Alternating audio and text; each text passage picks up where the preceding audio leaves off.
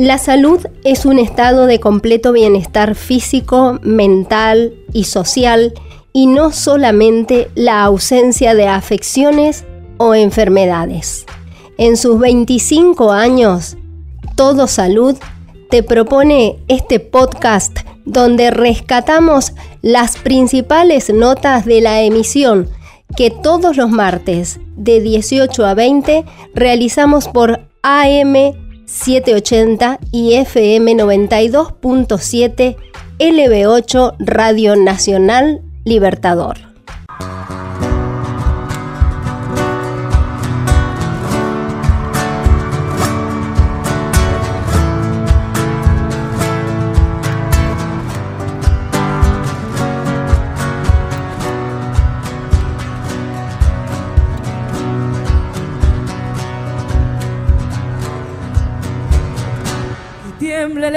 Los cielos, las calles, que teman los jueces y los judiciales. Hoy a las mujeres nos quitan la calma, nos sembraron miedo, nos crecieron alas. A cada minuto cada semana nos roban amigas, nos matan hermanas, destrozan sus cuerpos, los desaparecen.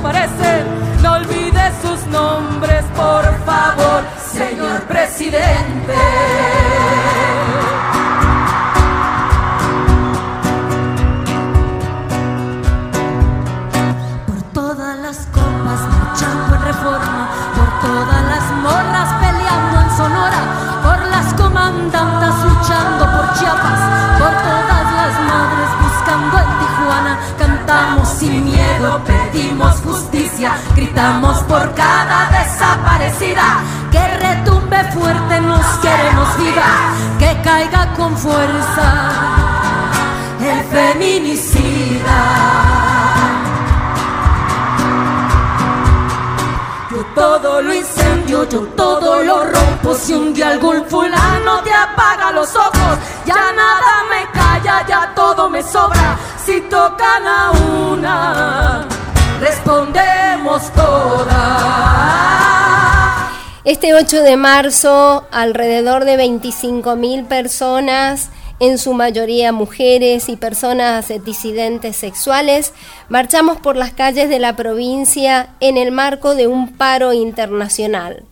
Paramos, fuimos miles en Mendoza, millones en todo el país y el mundo. Demostramos que nuestra fuerza es colectiva, persistente, enorme y revolucionaria. Salimos a las calles a gritar y denunciar que el Estado es responsable. Salimos con rabia feminista y transfeminista, organizada, y mostramos que somos el movimiento más vivo y transformador de la época. Paramos porque si nuestras vidas no valen, produzcan y reproduzcan sin nosotras y nosotres y esto así quedó plasmado en el documento que Ni Una Menos construyó colectivamente y algunas referentes de organizaciones sociales y feministas leyeron.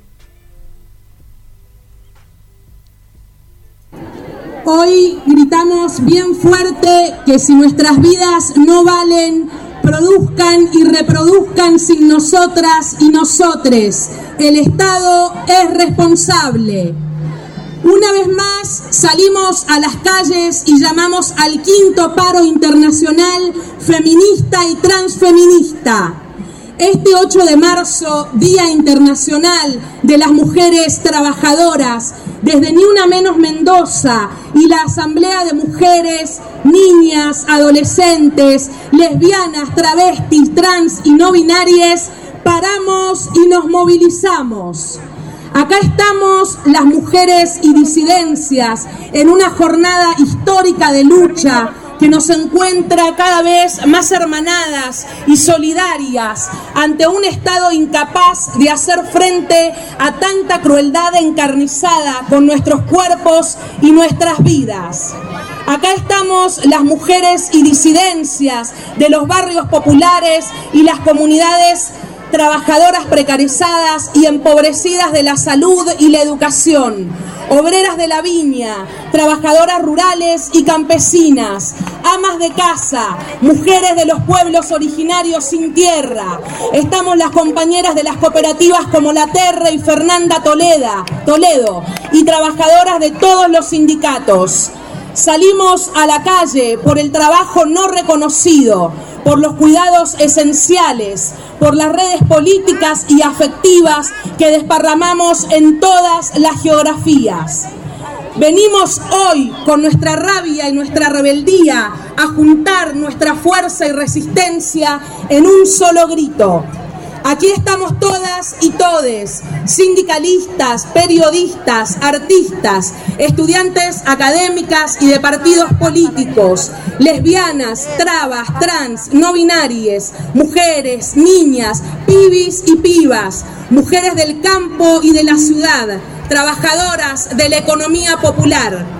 Nuestra lucha es permanente y continua, sostenida, porque ante cada injusticia nuestras fuerzas, se multiplican organizadas mano a mano, paso tras paso, hasta erradicar definitivamente las violencias sistemáticas que nos oprimen, nos explotan y nos matan como si nuestras vidas y nuestros cuerpos no valieran nada.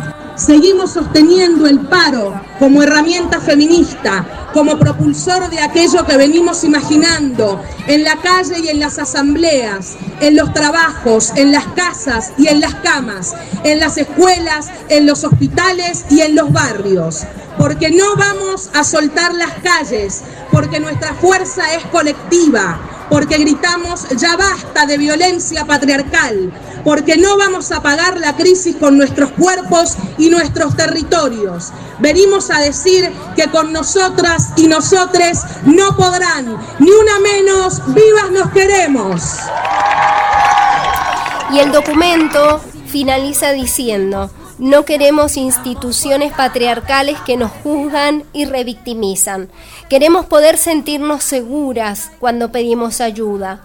Los casos de Florencia, Úrsula y Guadalupe en cuatro los que denunciaron los hechos de violencia o se avisó al 911 muestran las fallas de un sistema patriarcal que nos da la espalda, defiende a los agresores y nos desalienta a salir del círculo de la violencia y pedir ayuda. Necesitamos que se sancione a los violentos que forman parte de las fuerzas de seguridad. Decimos y denunciamos que el Estado es responsable porque eligen incumplir las leyes sancionadas en materia de prevención y erradicación de las violencias. Eligen no capacitarse y no rendir cuentas por ello, emitiendo sistemáticamente a través de los medios masivos de comunicación el cruel mensaje que nuestra libertad y nuestras vidas no valen. Queremos ser libres, no valientes, Queremos políticas públicas que nos protejan. Las organizaciones de mujeres y feministas, las disidencias y la sociedad entera lucha hace años para erradicar la violencia patriarcal y vivir una vida libre de violencias. Sin embargo, son las profundas violencias estructurales las que sostienen y reproducen el sistema patriarcal y el neoliberalismo. Por eso seguimos luchando, no solo contra la justicia patriarcal, sino por una transformación estructural, ancha y total de la sociedad. Desde Mendoza, junto a miles y miles de mujeres y disidencias en el mundo y en las calles, gritamos que el patriarcado y el capitalismo no oprimen, que oprimen nuestras vidas, van a caer. El feminicida. Y en el inicio del acto, Milagro Saavedra, que es una joven integrante de la campaña nacional por el derecho al aborto legal, seguro y gratuito, nos recordó a las miles de personas que estábamos en la plaza que este es el primer 8 de marzo que se marcha con una ley que garantiza el aborto legal, seguro y gratuito en todo el país. Es nuestro primer 8 de marzo con aborto legal. Un hecho muy, muy importante porque somos conscientes de todos los años que vinimos luchando por este derecho y ahora efectivamente es ley y es una realidad. Lo conquistamos. El aborto es un derecho y también es ley. Hace muchos años nos organizamos por un derecho. Hoy estamos viviendo el momento histórico en que esta lucha se convirtió en ley. Todos nuestros días de campaña fueron históricos. Muchas generaciones de todo el país transitaron este camino. Ahí donde había una injusticia, hubo organización feminista. La insistencia de años conquistó esta ley. Finalmente podemos decidir, decidir qué es el primer paso para ejercer nuestra autonomía, para ser soberanas y soberanes. Esta ley es el reconocimiento de que hay otras decisiones, otras realidades y otros deseos y que ninguna de nosotros ni nosotras va a morir ni va a ser juzgada o encarcelada por no querer un embarazo. Y si así fuera, estamos para dar la vuelta. Este avance de los feminismos de nuestro país resuena en el mundo como un augurio de libertad y de emancipación. Vivimos la conquista de un derecho y reafirmamos que la única lucha que se pierde es la que se abandona. La pelea que dimos es por la vida, por la dignidad humana, por la salud, por la justicia social y los derechos humanos. Y movilizamos esta lucha con nuestros proyectos de ley y en las calles generamos redes y alojamos millones de manos que trabajaron y que levantaron los pañuelos verdes como la reivindicación de una conquista.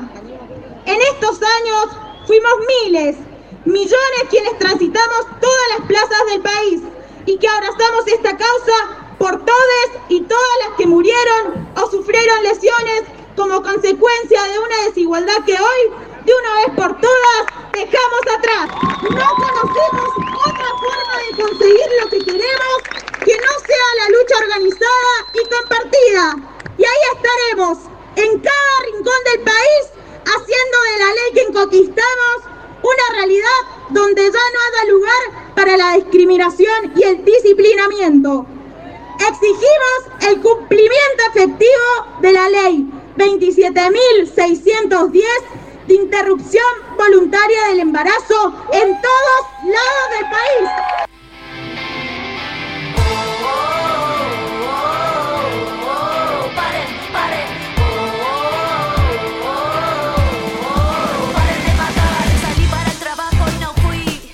Escuchábamos a Milagros Saavedra y ella nos hacía que recordáramos que durante 15 años estuvimos pidiendo aborto legal, seguro y gratuito y hoy ya es ley.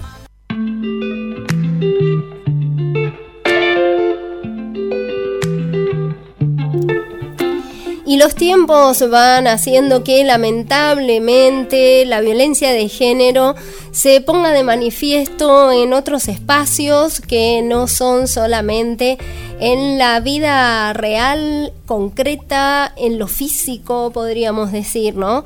Porque también se expresa en las redes sociales.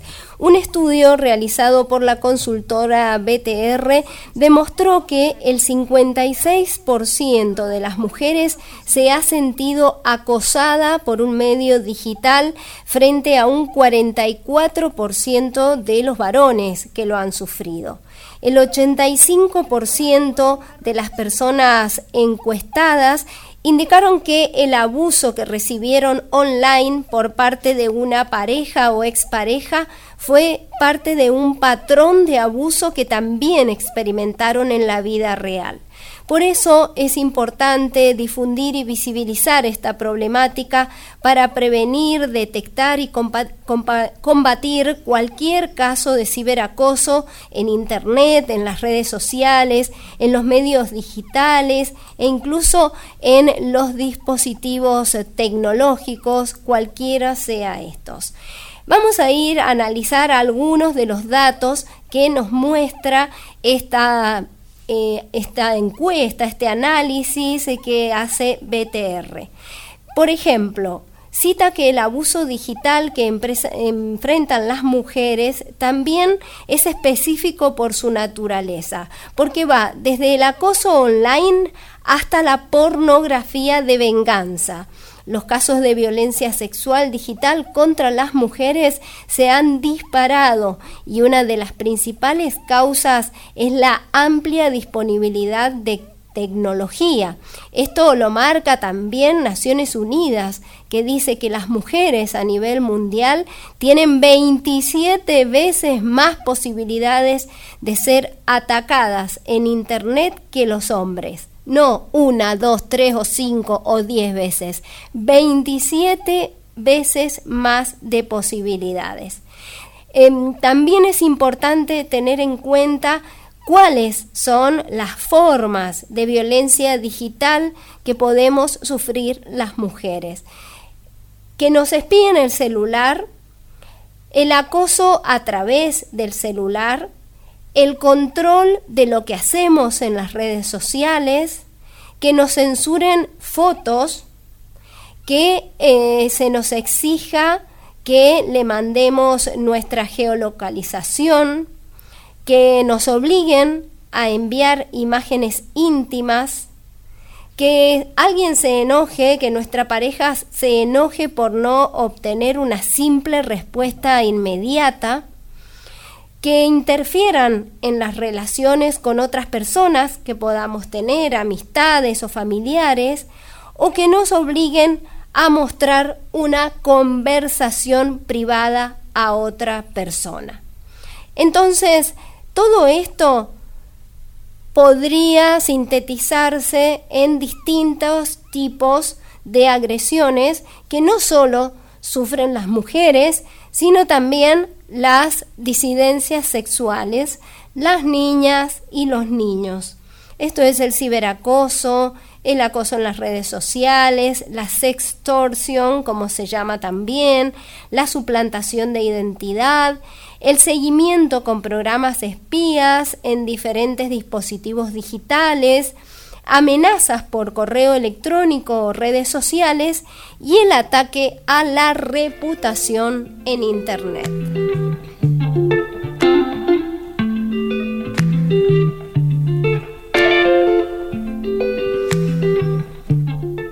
Otra situación que se da en cuanto a la violencia que sufren las mujeres a través de las redes sociales son, por ejemplo, la creación de perfiles eróticos que ofrecen servicios sexuales físicos y digitales de acompañantes en redes sociales.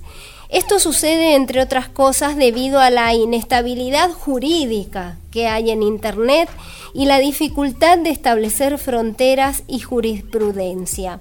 El medio digital se convirtió en una herramienta poderosa para quienes están detrás de este negocio que incorpora cada vez más atributos de la trata de personas, en el que no solo hay hombres y mujeres, sino también, por supuesto, redes de tratas casos de Instagramers difundiendo fotos sugerentes o con escasa ropa de adolescentes ofreciendo nudes de intercambio conseguidas a partir de pedidos extorsivos cuyo origen se funda en la actividad de redes sociales de las propias personas. Entonces, muy importante tener en cuenta estos datos para que podamos ser responsables en el uso de las redes sociales, porque casi el 60% de las mujeres y niñas que usan Facebook, Instagram, Twitter o TikTok han sufrido abuso. Una de cada cinco niñas y mujeres jóvenes abandonó o redujo el uso de una plataforma de redes sociales después de haber sido atacadas. Y los ataques más frecuentes fueron en Facebook el 39%, en Instagram el 23%, a través del WhatsApp el 14%, en Twitter el 10% y en TikTok el 6%. Finalmente, es importante tener en cuenta que casi la mitad de las niñas y adolescentes fueron amenazadas con violencia física o sexual, según esta encuesta que estamos citando. Entonces, volvemos a decir, es necesario mantenernos seguras en la web, a través de las redes sociales. Cuidado con las relaciones que se comienzan románticamente, entre comillas, a partir de las redes sociales. Cuidado con esas relaciones que son controladoras, ¿sí? Donde se nos exige respuesta inmediata o se nos exigen fotos. Hay que actualizar los dispositivos, ponerles en condiciones en cuanto, por ejemplo, a las eh, contraseñas, ¿sí?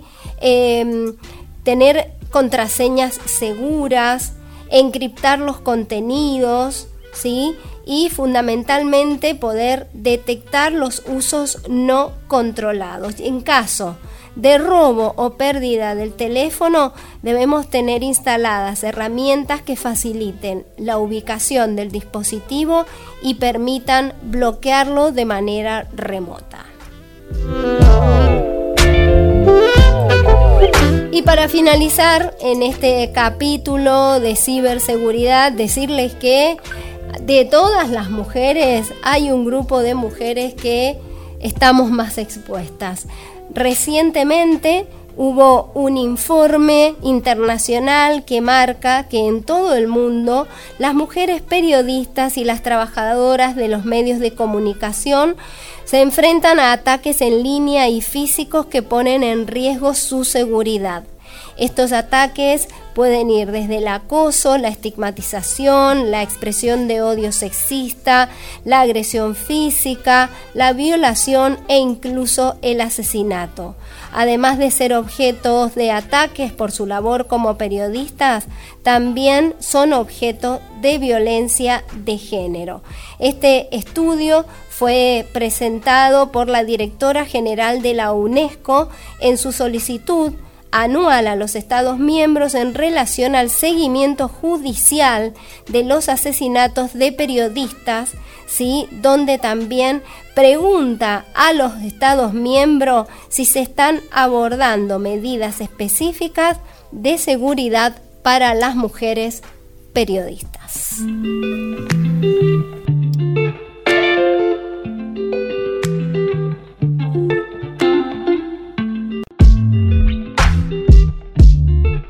Esto fue Todo Salud Podcast.